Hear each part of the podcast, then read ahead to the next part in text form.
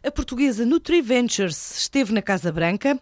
É a primeira marca de entretenimento infantil portuguesa a promover em exclusiva a alimentação saudável e foi a única empresa não americana a ser convidada para a primeira reunião de trabalho sobre marketing alimentar para crianças com Michelle Obama. O encontro aconteceu ontem, juntou especialistas de mais de 20 gigantes multinacionais que se envolveram no projeto da primeira-dama dos Estados Unidos no combate à obesidade. Rui Lima Miranda, um dos fundadores desta empresa 100% de capitais portugueses, confirma que todos juntos discutiram e apresentaram propostas. Foi, foi espetacular e um orgulho termos a possibilidade de estar entre poucas das empresas e sermos a única não americana lá a estar presente na reunião com, com a Michelle Obama.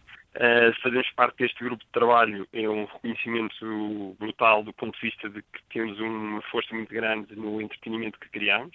E foram também estabelecidos contactos e próximos passos, quer com as empresas americanas da área de mídia e da área da produção alimentar, que agora vamos seguir com o nosso parceiro cá nos Estados Unidos, que é a Partnership for Healthy America, e vão, vão ser desenvolvidos nestes próximos passos um plano de comunicação conjunto e que vamos desenvolver mais detalhadamente agora nas próximas semanas. Desde a eleição do presidente norte-americano, Michelle Obama abraçou a causa Let's Move, pela promoção do exercício físico e o combate à obesidade infantil, pediu agora às marcas como a Burger King, a Coca-Cola, a Disney, a Kellogg's, a Mars, Walmart e também à portuguesa NutriVentures para trabalhar em conjunto na promoção dos hábitos de vida saudáveis para mudar o paradigma da doença na infância em todo o mundo. A NutriVentures, criada em 2010, dedica-se ao desenvolvimento de conteúdos de entretenimento que promovem uma alimentação saudável, tendo já desenvolvido uma série de animação e uma plataforma digital digital, conteúdos musicais e outras aplicações. Marca presença em 23 países.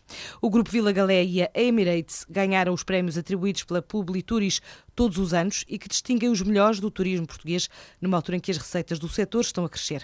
O Grupo Vila Galé voltou a conquistar o prémio de melhor cadeia hoteleira, numa categoria disputada também pelos grupos Pestana e Tivoli, e o presidente do grupo, Jorge Rebelo de Almeida, recebeu o prémio Carreira.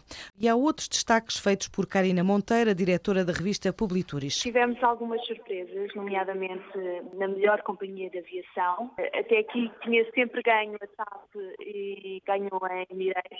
Um pouco também para premiar aquilo que foi o primeiro ano da Rota Lisboa-Dubai. E este prémio vai no sentido de premiar aqui um pouco a oportunidade de negócios que esta rota veio criar.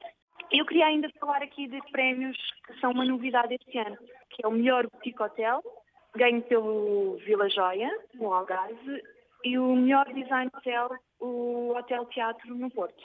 Nós criámos estas duas categorias um pouco também ir ao encontro do que sido as tendências na, na hotelaria. Têm surgido os novos conceitos nomeadamente boutiques hotéis e, e design hotéis. Os prémios distinguiram ainda pela primeira vez o melhor projeto do ano, que foi entregue ao trabalho de reabilitação do Terreiro do Passo, em Lisboa.